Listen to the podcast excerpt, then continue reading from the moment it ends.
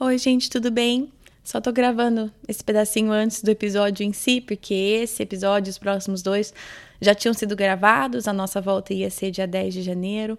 Mas eu queria agradecer a todas vocês pelas orações, pela minha cunhada. É, se você não sabe, a nossa volta foi atrasada em três semanas, porque a gente ia voltar dia 10 de janeiro e dia 8 de janeiro. A minha cunhada, a irmã do meu marido, foi diagnosticada com câncer e então, adiamos aí três semanas, mas eu queria agradecer muito as orações de vocês. Peço que continuem, ela tem uma longa jornada pela frente, mas então eu peço, por favor, que continuem com as orações por ela e pela família. Mas só queria, talvez, para vocês que não tinham visto esse recado, que vocês entendessem que esse foi o motivo. E como esses episódios já foram gravados, só queria colocar esse pedacinho para explicar um pouquinho antes, mas muito, muito obrigada mesmo pelas orações e por favor continuem, tá bom? Então, tá aqui o episódio. Oi, eu sou a Kátia e bem-vindos ao podcast Projeto do Coração.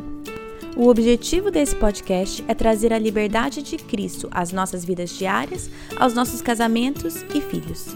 A nossa intenção é abordar qualquer assunto com clareza, base bíblica e vulnerabilidade. Eu realmente creio que Deus trabalha de formas diferentes em famílias diferentes, mas é nossa responsabilidade estar aberta à condução dele. Ao escutar os episódios, não caia na armadilha de comparar a sua história com a de outra pessoa. Simplesmente esteja aberta a ouvir o que Deus tem para você. Que Ele conduza a sua família e que este podcast seja meramente um instrumento nas mãos dele. Feliz 2020! Voltamos com o podcast depois de quatro semanas sem episódios novos. Já vamos começar com tudo, voltando com a nossa série de discipulado, onde estamos seguindo o material O Caminho do Discipulado. Hoje começamos um módulo sobre autonegação. Esse já é o quarto módulo do material e o primeiro módulo da nova fase, que são as práticas que provêm estabilidade. Ou seja, pensando na imagem da árvore, estamos no tronco, os primeiros três módulos focaram no aprofundamento das nossas raízes. E agora estamos buscando as práticas que nos dão estabilidade no nosso caminhar com Cristo. Eu não quero que a minha fé e meu relacionamento com Deus sejam caracterizados por instabilidade, por emoções fora do controle, por um tronco que é fraco e fortemente balançado pelas tempestades. Eu quero ser como o Salmo 1:3 descreve: pois será como a árvore plantada junto às ribeiras da água, a qual dá o seu fruto no seu tempo, e as suas folhas não cairão, e tudo quanto fizer prosperará. No versículo que antecede esse, diz que precisamos ter prazer na lei de Deus e meditar nela de noite. Então, vamos estudar mais sobre o que a Bíblia tem a nos dizer sobre autonegação e vamos firmar nossos troncos para que sejamos uma presença estável para as pessoas ao nosso redor, para que possamos nos manter firmes no meio das tempestades. Oi, oi, oi, tudo bem, gente? Bom, depois de quatro semanas, estamos de volta com episódios novos, tudo voltando ao normal, ano novo. Feliz ano novo para vocês, feliz Natal. Vamos voltar, vamos voltar com tudo. É, como eu falei na introdução, a gente vai seguir aqui o caminho do discipulado, nós continuamos com a série. Se você tá é o primeiro episódio que você está escutando e não está entendendo exatamente o que, que é isso, você pode voltar no episódio 67, que é onde eu dou a introdução desse material, explico um pouco mais. Está tudo no site também, projetodocoração.com. E, mas para eu não ficar repetindo toda vez, eu sempre mando as pessoas voltarem para aquele episódio que vai ficar tudo mais claro. Mas então vamos entrar com tudo, porque a gente tem. Eu tenho muita coisa que eu quero falar sobre autonegação, sobre esse, esse módulo. Como eu falei na introdução, nós terminamos as primeiras três práticas, que foram as práticas que aprofundam as raízes, que são as práticas de entrega e confiança, comunhão com Deus e estudo da palavra de Deus. Um, dois, três, já terminamos. Agora começamos as práticas que provêm estabilidade. São três. Primeira é a autonegação, que nós vamos começar hoje. A próxima é integridade moral e a última, comunidade espiritual. E aí depois dessas tem as últimas cinco práticas do material, que são as que se ramificam e dão frutos. Mas não estamos lá ainda, estamos nessas que provêm estabilidade. Então vamos começar com autonegação. Nesse primeiro episódio, eu praticamente vou olhando o material com vocês, comentando algumas coisas, vou falando algumas coisas adicionais de coisas que eu tenho aprendido e tudo mais, mas praticamente é passando o material com vocês. Esse material do módulo está no site também. É, eu estou colocando eles em módulos, porque ele é grande e, e às vezes colocar o material completo às vezes é um pouco complicado. Então ele está em módulos no site, agora o módulo 4 também está no site, mas se você quer o, módulo, o material completo, eu já passei para várias pessoas, vários de vocês já me mandaram um e-mail, quer, talvez você é líder da sua igreja, vários pastores já me pediram. Esse material a minha igreja permitiu que eu divulgasse e repassasse com total liberdade. Então, eu tenho ele. Se você quer ele completo, pode me mandar um e-mail, mandar uma mensagem, eu mando para vocês. A gente está postando em módulo só porque quando uma coisa é muito grande, às vezes é muito fácil a gente começar e parar. Então, é, ao conselho de amigas minhas que estão me ajudando aqui com o projeto, me deram a sugestão de fazer em módulos e tem funcionado bem, porque é muito melhor você começar e terminar algo às vezes mais curto como um módulo, né, discipulado, num grupo, do que você se propor a começar uma coisa enorme e aí não terminar e ficar frustrado. Então, por isso a nossa sugestão de levar um módulo de cada vez. Então, vamos entrar aqui no módulo da autonegação. Sempre no começo de cada módulo tem uma definição, né, visão geral, para você entender mais ou menos o que, que é, o que está sendo proposto. E é uma das primeiras tarefas, entre aspas, desse material que você está fazendo em grupo, ou com um discipulador, ou uma pessoa que você mesmo está discipulando.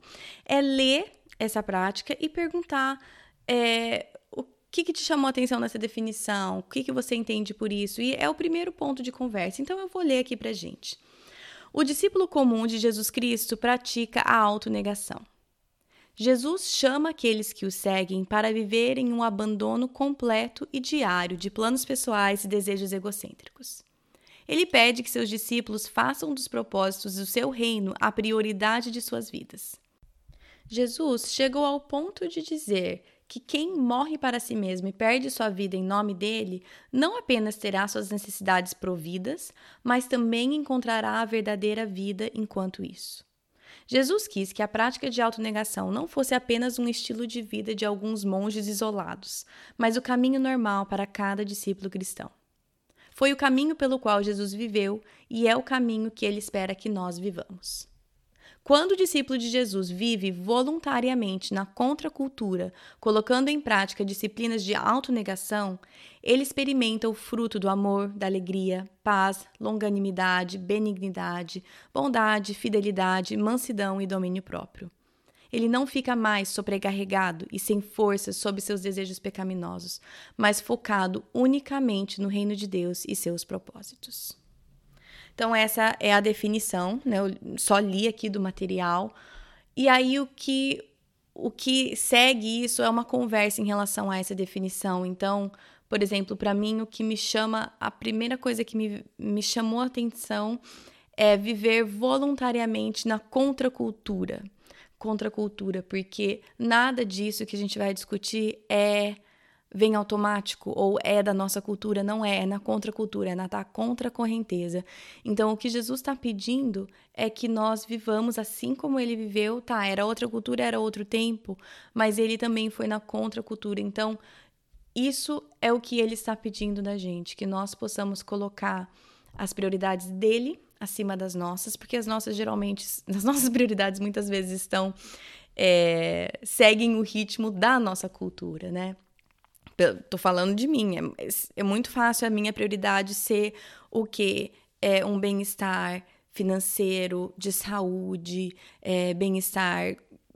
Esse, isso que, que a nossa cultura valoriza, de estar tá seguro, de ter uma boa casa, de ter um bom carro, de ter a segurança, de ter meus filhos numa escola boa.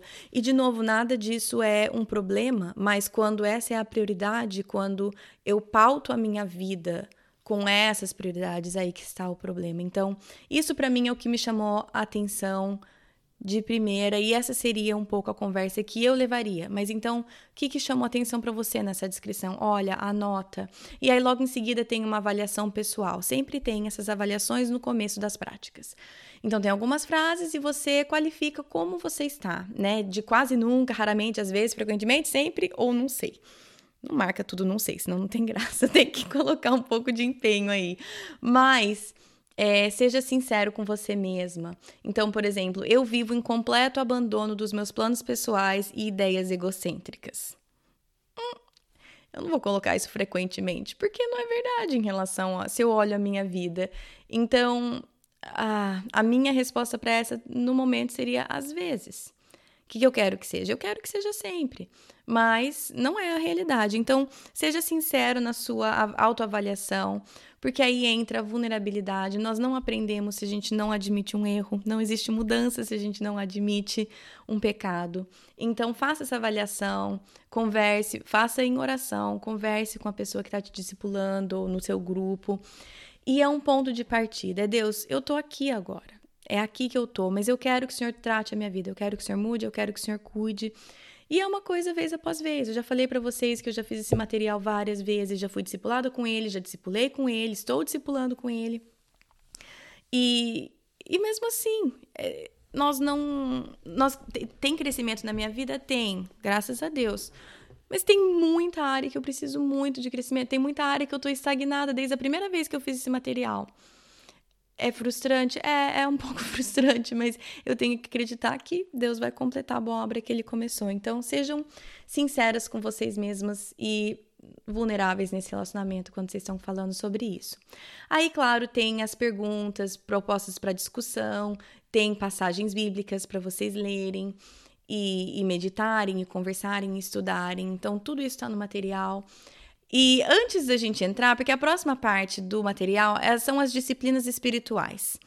Que ele cita, aqui o material cita quatro disciplinas espirituais que podem nos ajudar a promover essa prática de autonegação, que é o sabá, né, o guardar o sábado ou o descanso, não necessariamente o sábado, o dia da semana, sábado, né, mas o sabá, simplicidade, jejum e abstinência. Nós vamos falar um pouquinho sobre cada um desses, mas antes de eu falar sobre isso, eu queria falar um pouquinho é, distinguir o que, que, o que, que eu acho que queremos dizer quando a gente diz autonegação. Não é negar um cuidado próprio. Então vamos distinguir ou falar um pouco, ou falar como um se relaciona ao outro nesse lance de autocuidado com autonegação, porque muitas vezes quando a gente fala sobre autonegação, a gente acha que é colocar qualquer necessidade nossa em último lugar. E na verdade a gente não está falando sobre deixar de cuidar de você mesmo. É, lá no começo do podcast, agora eu não lembro, ah, esse aqui eu não anotei. Eu acho que é lá pelo episódio 8. Tem um episódio que chama Autocuidado. É, e é um episódio pequeno. Eu até morro de vergonha de falar para vocês sobre episódios lá atrás, porque do mesmo jeito que daqui para frente eu vou escutar esse episódio e morrer de vergonha, eu morro de vergonha dos episódios lá atrás. Mas enfim, é um episódio que eu falei especificamente sobre autocuidado e quando eu estava pesquisando para falar sobre aquele, eu achei um artigo que eu fiquei fuçando aqui para achar ele de novo e eu achei de novo. É um artigo do The Gospel Coalition. É, eu vou colocar o link, ele está em inglês, mas eu acho que o Google traduz, né, mais ou menos. A autora do, do artigo é Amy Patrick, ela é uma esposa de pastor. Enfim, esse, esse link está falando exatamente sobre essa diferença: autocuidado e autonegação quais são, às vezes, as concepções erradas que a gente tem desses, desses conceitos. Ela cita aqui, vale a pena ler o artigo, tá? Mas eu vou dar uma passada rapidinho. Ela fala sobre a dificuldade, porque muitas vezes a gente concilia, a gente tem dificuldade em conciliar essa ideia de autocuidado com o que a Bíblia diz em Lucas 9:13, né, que é aquele versículo que fala: "Negue-se a si mesmo, tome cada, cada um cada dia a sua cruz e siga-me". Então, é, é muito fácil a gente olhar esse versículo e pensar que qualquer coisa que seja cuidar de mim mesmo vai contra esse princípio, esse princípio bíblico de autonegação. E, e, na verdade, ela explica no artigo a diferença entre priorizar os meus próprios desejos acima de qualquer outra coisa, que aí está o erro, versus reconhecer e acertar, aceitar os nossos limites humanos. Ou seja, nós não somos infinitos, nós não somos Deus. Cuidar do sono, da alimentação e das nossas necessidades, das nossas necessidades emocionais são maneiras que nós precisamos aceitar os nossos limites dados por Deus. É, é uma maneira que a gente pode aceitar os presentes de Deus que são o descanso, a comida, é, recreação, solitude, essas coisas elas podem ser feitas, feitas em louvor, em obediência a Deus, porque é uma maneira de reconhecer que nós não somos Deus, nós, nós não somos ilimitados, só Ele é. E, e no artigo mesmo ela ressalta que muitas vezes na Bíblia a Bíblia nos mostra e nos orienta a importância de lembre quem Deus é, lembre quem você é. Nós somos seres humanos fracos e necessitados. Deus é infinito. Deus é soberano. Nós não somos. Então, a gente precisa lembrar que o autocuidado tem um lugar muito importante. Agora, naquele episódio que eu falei, eu até ressaltei que quando eu digo autocuidado, eu não digo autocuidado nessa ideia que muitas vezes nós somos o conceito que nós somos passados pelo mundo, redes sociais, ou seja o que for, que é eu fazer o que eu bem quiser, é eu cuidar de mim acima de qualquer outra coisa, é eu colocar os meus interesses acima dos interesses de qualquer outra pessoa. Se eu tô cansada, eu vou descansar e pronto, final acabou. E que se dane o resto. Ou que eu vou fazer o que é bom para mim, porque eu mereço. Não é nada disso. Então, não vou, né, não vou me aprofundar nesse assunto, mas saiba que quando eu digo autocuidado aqui, eu estou dizendo que é aceitar os nossos próprios limites humanos. E a autonegação que nós vamos falar tem muito mais a ver com o coração do que com o comportamento. Porque muitas vezes, nós que somos mães, eu sei que tem muita gente que não é mãe que escuta, mas você que é mãe, muitas vezes a gente pratica a autonegação no comportamento. Por quê? Porque eu não vou dormir, porque a criança tá doente, porque tá acordando, porque precisa mamar. É, mas muitas vezes isso só traz só traz amargura no nosso coração, essa autonegação que a gente faz. O comportamento é de autonegação, mas o coração não está sendo transformado. Então, vamos lembrar que essa autonegação que a gente vai conversar aqui tem a ver com o coração, não com o comportamento. Então, só ressaltando, Deus nos chama para a autonegação? Sim, ele nos chama para negar a nós mesmos, mas não para negar que somos seres humanos limitados, certo? Então vamos seguir aqui com o material as disciplinas espirituais que são sugeridas. O primeiro é o sabá. Aqui está escrito assim: o sabá é um período específico de descanso dos trabalhos da vida com o propósito de renovação e comunhão com Deus e com o próximo. Não é só o descanso dos trabalhos da vida. Faz parte. Mas qual que é o propósito de renovação do espírito, renovação e comunhão com Deus e com o próximo? Eu já falei várias vezes para vocês que eu amo Netflix. Amo. Amo deitar e assistir uma série. Porém, um sabá não quer dizer que isso talvez não faça parte de um descanso de, um, de uma restauração. Mas eu sentar e assistir três, quatro episódios de uma série não está fazendo nada para em direção ao propósito de renovação e comunhão com Deus ou com os meus próximos. Agora, um dia em família, sem telas, onde a gente vai ficar em casa, vai ficar de pijama, vai cada um ler um livro, vai jogar um jogo de tabuleiro, vai fazer quebra-cabeça, vai rir. Ou até, não precisa ser sem tela, vai assistir um filme juntos, em família. Isso caracteriza muito mais um sabá. Ou um tempo que você vai ficar especificamente quietinha, sozinha, estudando a Bíblia. Eu sei que isso para muitas de vocês que estão na fase de bebê, criança pequena, parece impossível, mas se você tem um marido, gente, troca. Ó, oh, eu te dou uma hora, depois você me dá uma hora. A gente faz tanto isso aqui em casa, porque não tem como os dois ao mesmo tempo, muitas vezes. Mas se fosse, ó, cuida dos meninos uma hora, que eu vou ficar uma hora quietinha aqui, depois você tem uma hora e a gente troca. Dá-se um jeito. Enfim, lembra que o sabá é um período específico de descanso com o propósito de renovação e comunhão com Deus e com o próximo. Então, aqui tem algumas passagens bíblicas, perguntas para discutir. E aqui é uma citação daquele livro da Ruth Haley Barton, que eu já citei também, na, principalmente na prática de entrega e confiança, né? Que uma das práticas é solidão e silêncio.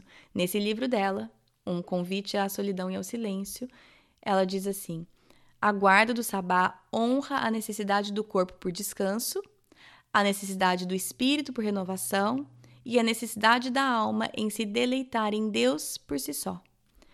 Então nós precisamos reconhecer os nossos limites humanos. Nosso corpo precisa de descanso, o nosso espírito precisa de renovação e a nossa alma precisa se deleitar em Deus, só por ele mesmo, não necessariamente pelo que ele faz por mim. Deus por quem ele é e ponto. Então, assim, o, o desafio é marca um dia no calendário para um sabá em algum momento. Talvez não dá para ser um dia, talvez dá para ser duas horas. Talvez dá para ser um dia em família. Enfim, peça a Deus que Ele te ajude a escolher as atividades para esse dia, que reabasteçam o seu espírito, restaurem a sua alma. Muitas vezes isso é cochilar, gente. Muitas vezes é dormir. Muitas vezes é fazer uma caminhada. Enfim, esse é o desafio dessa prática. Aí tem mais algumas passagens bíblicas, conversas, e aí vem falar sobre a próxima prática é, espiritual, disciplina espiritual, que é simplicidade. Está escrito aqui: simplicidade é a escolha de reduzir o consumo e a correria da vida, vivendo voluntariamente com menos coisas e escolhendo fazer menos coisas. Ou dificuldade que a gente tem com isso. Ou dificuldade que a gente tem em escolher a simplicidade. Muitas vezes a gente vive em simplicidade por necessidade, mas como que a gente escolhe a simplicidade quando temos abundância? Eu aposto que a maioria das pessoas escutando tem abundância. Afinal, você está me escutando num laptop, num celular, em, em alguma tecnologia você está me escutando. Pode não parecer que você vive em abundância, porque a gente tem uma mania de sempre consumir o que a gente tem e achar que nunca é o suficiente. Mas eu tenho quase certeza que todo mundo escutando vive com abundância em sua vida. Talvez a gente não reconheça, mas vive. Agora, nesse, meio de abundância, escolher viver de uma maneira simples é complicado. Então, aqui eles têm sugestões, tá? Primeiro, o exercício é conte o seguinte: vamos contar. Conte o número de peças de roupas ou sapatos no seu armário. E tem até um tracinho aqui para você colocar o número. Conte o número de horas que você passa com e-mail, mensagem de texto, Facebook, Twitter, WhatsApp, Pinterest, etc., Instagram. O seu celular pode te ajudar com isso, viu? Ele procura lá nas coisas que ele te fala exatamente quantas horas você gasta com essas coisas. É, número de itens na sua dispensa, na sua geladeira, no seu freezer. Meu pai amado, eu não quero nem ver o que, está no fundo do meu freezer. É, número de itens de mídia ou tecnologia na tua casa. Quantas, tele, quantas televisões vocês têm? Quantos iPads? Quantos celulares? Quantos tablets? É, quantos. Enfim, quantos itens de tecnologia vocês têm? Número de compras que você fez no último mês número de, de lugares onde você comprou coisas no último mês. Aí vem, peça que Deus revele a sua abundância. Onde você enxerga excessos ou ter mais do que o necessário? Aí é uma coisa que só Deus pode trabalhar no meu coração e no seu coração. Eu não conheço a sua a sua realidade, eu conheço a minha. Eu sei que tem, eu tenho muito mais do que eu preciso. Por quê? Por que, que eu guardo, acumulo muito mais do que eu preciso? Isso é uma coisa que Deus tem que tratar no meu coração. É, se você não escutou o episódio logo antes desse, o que saiu no, come no comecinho de dezembro, volte e escute. É com a Natália Nascimento, ela e o marido são missionários, junto com os quatro filhos. Ela teve um desafio bem interessante, a simplicidade a, e contra a cultura da da abundância, essa cultura de acumuladores. Então, eu sugeriria, escuta aquele episódio. Mas vamos avaliar e ver, Deus, como que eu posso viver com simplicidade? Claro que isso daqui está falando só de coisas. A outra simplicidade é a quantidade de coisas que nós fazemos, atividades que estamos envolvidos, é, que nós envolvemos os nossos filhos até. Isso é uma outra coisa a ser avaliada também mesmo com coisas boas. Isso muitas vezes é um erro que a gente até de igreja comete. Eu preciso realmente estar tá envolvida na liderança de quatro ministérios diferentes? Claro que a igreja precisa, mas eh, será que eu não estou buscando nisso uma justificação para mim mesma ao invés de buscar isso em Cristo? Então pense se também você não deve simplificar a quantidade de atividades, de compromissos, de coisas extracurriculares, porque a correria, a gente já tem falado sobre isso aqui também, a, a correria tá matando a gente. Então, a pressa tá acabando com as nossas famílias, com a gente, com as nossas vidas, com a nossa paz. Então, isso é uma, um outro lado de simplicidade que precisamos também avaliar. A próxima prática espiritual que o material aborda é o jejum. Está escrito aqui: o jejum é a abstinência temporária de comida ou de mídia eletrônica, televisão, etc., por um certo período, com o objetivo de focar a oração e na orientação espiritual. Aí eles têm sugestões de coisas que você pode jejuar. Você pode optar por pular uma refeição, essa é a forma mais comum de jejuar, mas é só uma de várias. Outras ideias são é, sobremesa ou doce, assistir um programa, um programa de televisão específico, ler mensagem de texto, jantar fora, fazer compra, usar a internet, falar no telefone, é, Twitter, Instagram, Facebook, uma bebida ou comida preferida ou outro entretenimento. Enfim, é escolher algo que é importante para você, que vai fazer um impacto no seu dia a dia e escolher jejuar daquilo. Qual que é a intenção? A intenção é focar o, o objetivo é focar na oração e na orientação espiritual. Jejum de comida é uma coisa que eu muito, muito raramente faço. Pra eu, só para eu não falar que eu nunca fiz, eu acho que se duvidar três vezes na minha vida, eu já fiz algum jejum de alguma coisa alimentar. Outros tipos de jejum eu faço até com frequência, mas por algum motivo, eu completamente desmereço jejum, jejum alimentar para mim.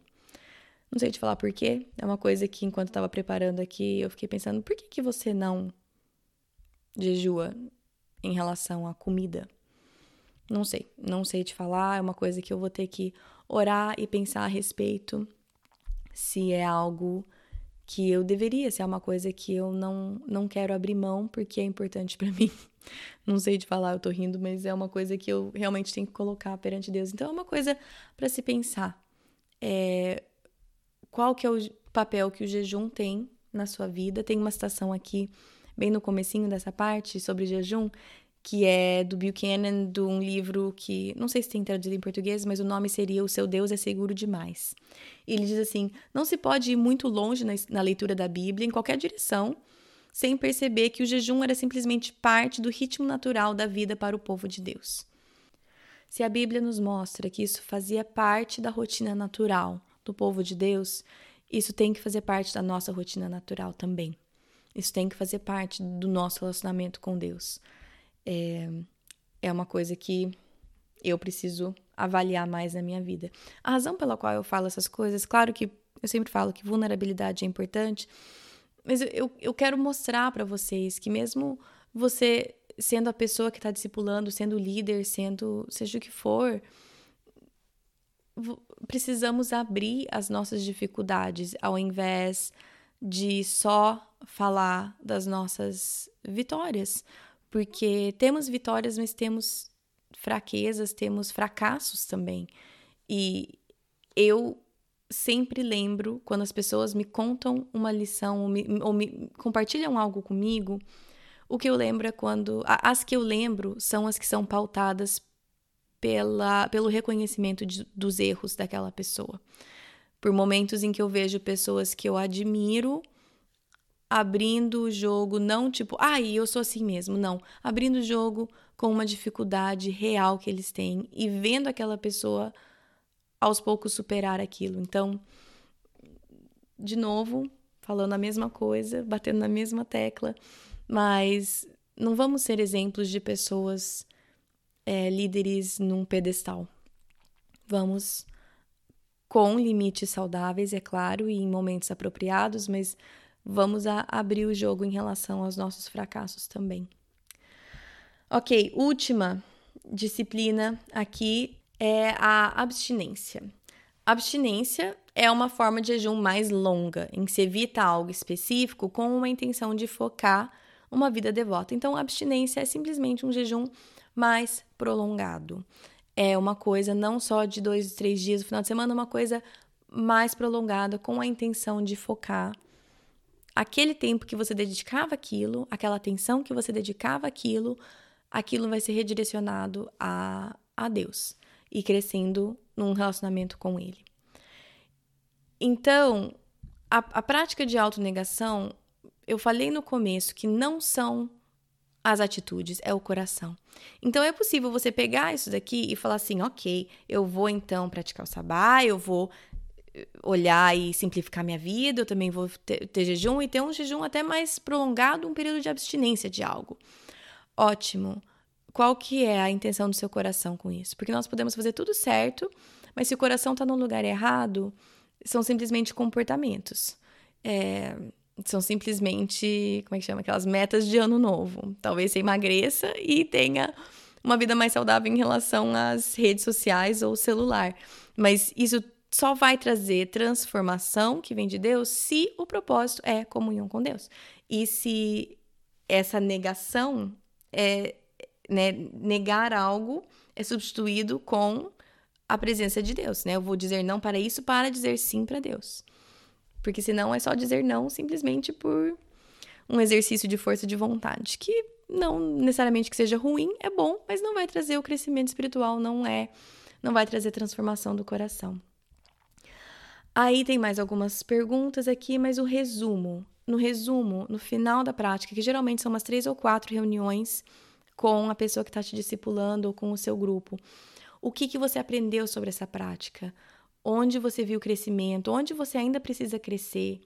É, qual dessas práticas que fez mais diferença na tua vida? O que, que você quer focar mais? Onde você acha que você precisa. É, qual dessas práticas você quer implementar no, no seu dia a dia por mais tempo? Aí tem um lembrete que eu acho muito importante, lembrando que algumas disciplinas espirituais serão mais naturais para você, enquanto outras podem exigir uma prática intencional. Com o tempo, você encontrará um ritmo adequado ao seu momento na vida e às suas necessidades espirituais. Vamos lembrar que existem fases de vida diferentes, existem realidades diferentes e isso vai se adequar à, su à sua vida e às suas necessidades espirituais. E quem vai direcionar isso é Deus não nenhum líder deveria dizer para você especificamente o que você deve e não deve fazer. Ai, se não jejua uma vez na semana, se não faz isso. Eu, pessoalmente, acho esses parâmetros muito perigosos, porque eles não vêm da Bíblia. Então, procura em Deus, Deus, o que, que eu preciso fazer para que o meu coração seja disposto a colocar o Senhor em primeiro lugar? Quais são as disciplinas que eu preciso colocar em prática na minha vida para que as suas prioridades sejam as minhas prioridades e não as minhas tomem a frente sempre. As suas vão ser diferentes das minhas. Então, vamos buscar crescer juntas nisso. Para terminar, eu queria ler um trecho, é até que grande, mas é do do livro A Viagem do Peregrino da Alvorada, é uma das crônicas de Nárnia. É, e eu vou dar só um, um resuminho de alguns pedaços da história para que seja relevante, né, a parte que eu vou, a parte que eu vou ler. É, se você já assistiu os filmes ou já leu os livros, são quatro irmãos: o Pedro, a Susana, a Lúcia e o Edmundo. Na verdade, o Edmundo e a Lúcia, mas enfim, são quatro irmãos que são transportados para um mundo, a Nárnia, e, enfim, conta as aventuras deles lá. Esse daqui, A Viagem do Peregrino da Alvorada, só os dois mais novos, o Edmundo e a Lúcia, voltaram para Nárnia. Só que o primo deles, chato e irritante, foi junto, né? Ele estava junto e ele foi junto. E esse primo é o Eustáquio.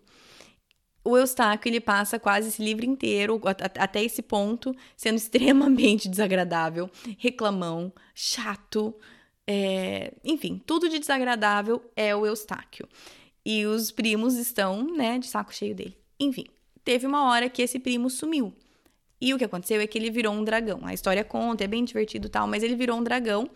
E Ele não conseguia comunicar para os primos que ele era esse dragão, todo mundo morrendo de medo do dragão e procurando o Eustáquio. E o Eustáquio era o dragão.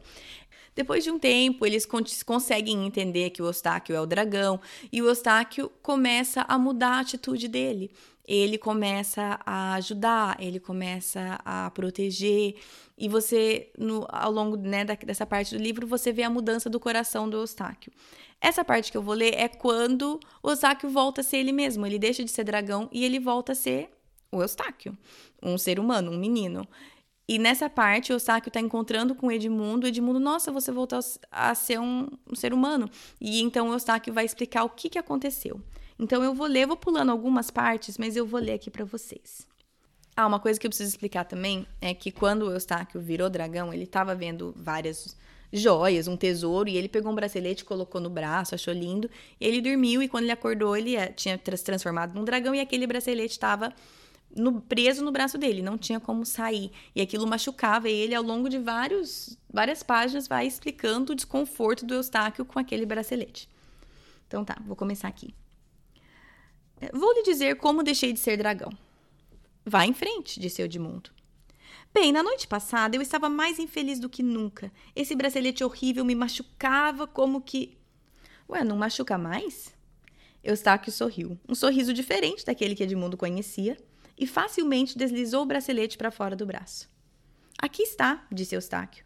Se alguém quiser que fique com ele. Mas, como eu ia dizendo, estava ali, deitado, pensando na minha vida, quando de repente olhei e vi a última coisa que eu esperava ver um enorme leão avançando para mim.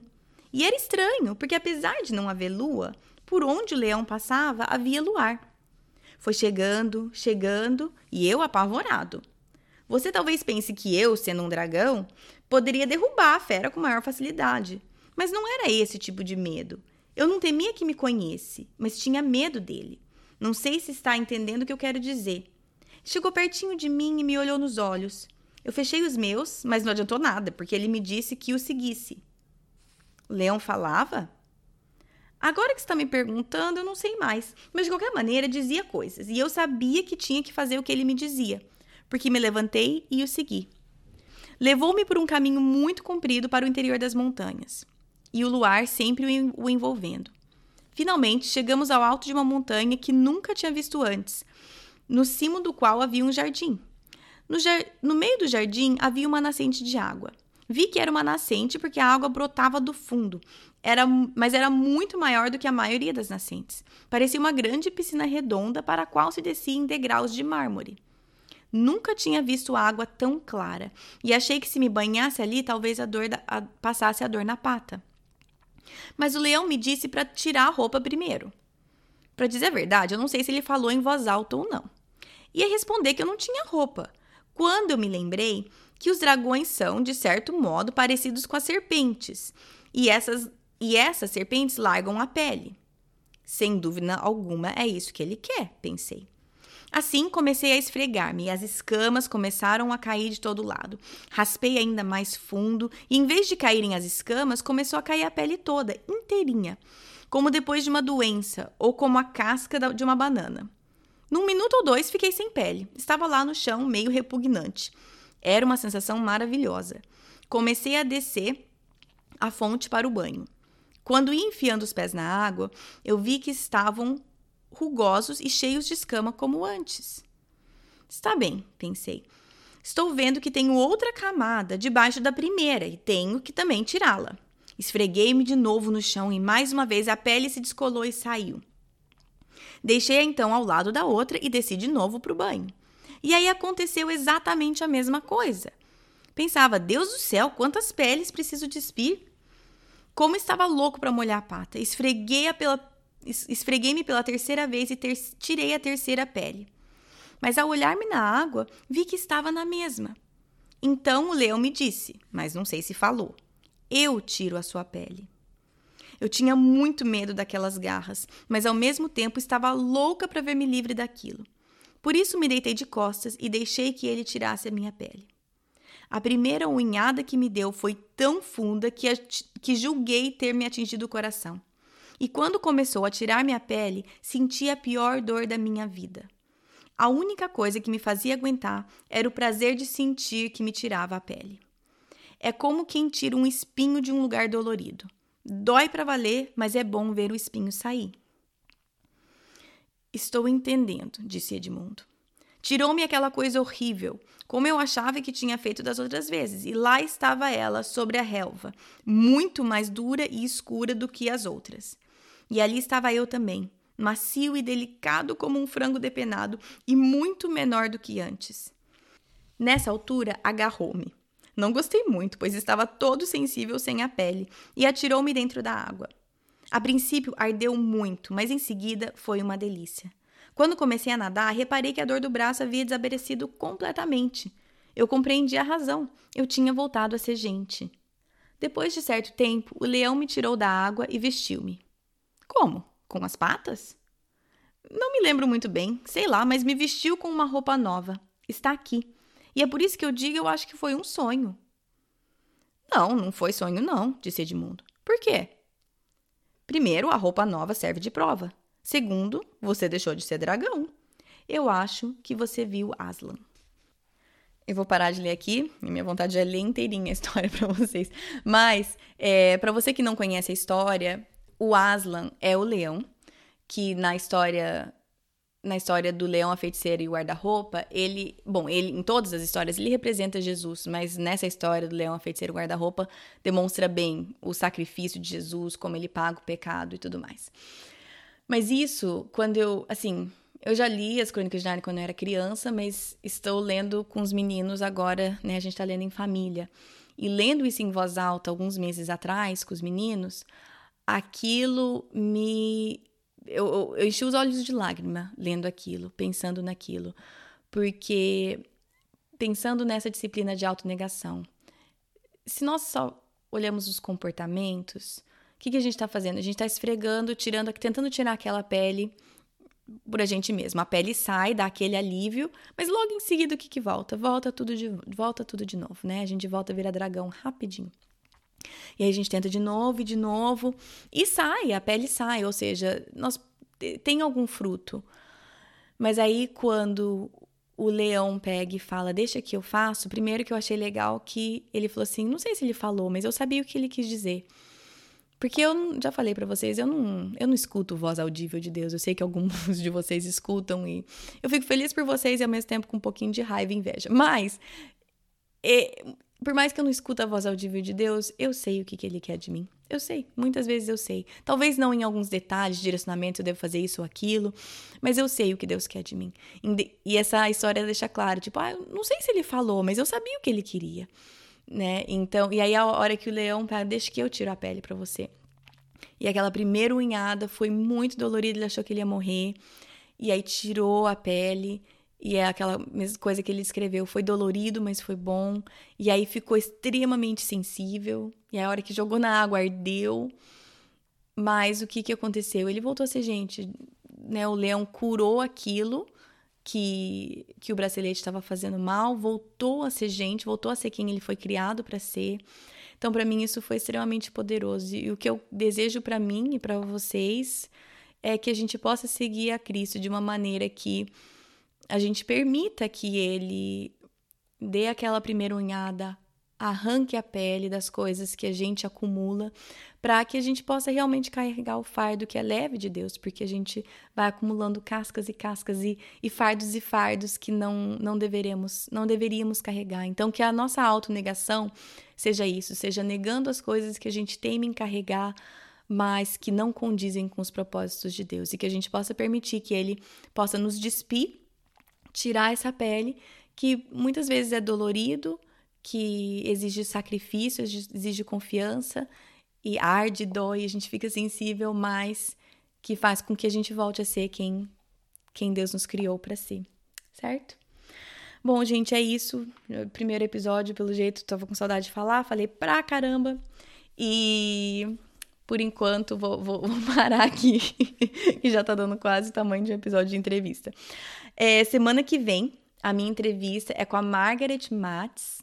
Ela é mãe, já casada, mãe de três filhos. Os filhos já estão todos fora de casa e ela vai falar sobre como lidar com o ninho vazio. Meu ninho não está vazio, meu ninho está bastante cheio, mas eu gostaria de ter um casamento como ela tem com o marido dela quando meu ninho estiver vazio. Eu gostaria de ter esse relacionamento, de ter essa liberdade e dar essa liberdade para os meus filhos de voarem do ninho porque o pai e a mãe estão bem. E eu quero fazer isso bem, e para eu fazer isso bem, como ela e o marido estão fazendo, eu preciso começar agora e eu preciso aprender com ela. Então, se você também deseja isso, não sei, talvez você esteja na fase do ninho vazio e quer escutar dela, ou talvez você está muito longe dessa fase, mas quer se preparar para viver essa fase bem. Então, a entrevista semana que vem é sobre isso. E foi muito agradável minha conversa com ela. Eu aprendi demais e eu espero que também seja para vocês. Então, semana que vem é isso. Me mandem mensagens, me marquem, postem o que vocês fazem enquanto vocês escutam o podcast. Quero saber o que, que vocês estão fazendo. Eu aposto que eu vou receber um monte de fotos de academia, porque afinal, né, é janeiro. Estamos todos querendo. É... Pelo menos eu, na ilusão de que esse ano vai dar alguma coisa. Quem sabe, né? Sempre tem a esperança. Mas então manda foto para mim do que vocês estão fazendo. E todos os materiais que eu citei aqui, tudo links, o material do discipulado mesmo, tá tudo no site projetodocoração.com. Entra lá, procura o que você quer, tá tudo lá para vocês, tá bom? Nas redes sociais, no Facebook tem uma página, tem um grupo, procura Projeto do Coração que você vai achar, e no Instagram é PDC Podcast, tá bom? Bom final de semana para vocês e até semana que vem. Na Bíblia, em Miqueias 5:5, está escrito que ele será a sua paz. Se eu acredito na Bíblia, eu acredito que apesar das minhas circunstâncias, ele será a minha paz. Meus filhos estão tocando terror dentro de casa? Ele será a minha paz. Estou me sentindo culpada por não passar mais tempo com os meus filhos? Ele será a minha paz. Estou cansada de ter as mesmas brigas de sempre com meu marido? Ele será a minha paz gritei e perdi a paciência de novo, Ele será a minha paz. Vamos tentar lembrar disso e, com a ajuda de Deus, escolher a viver nessa paz todos os dias.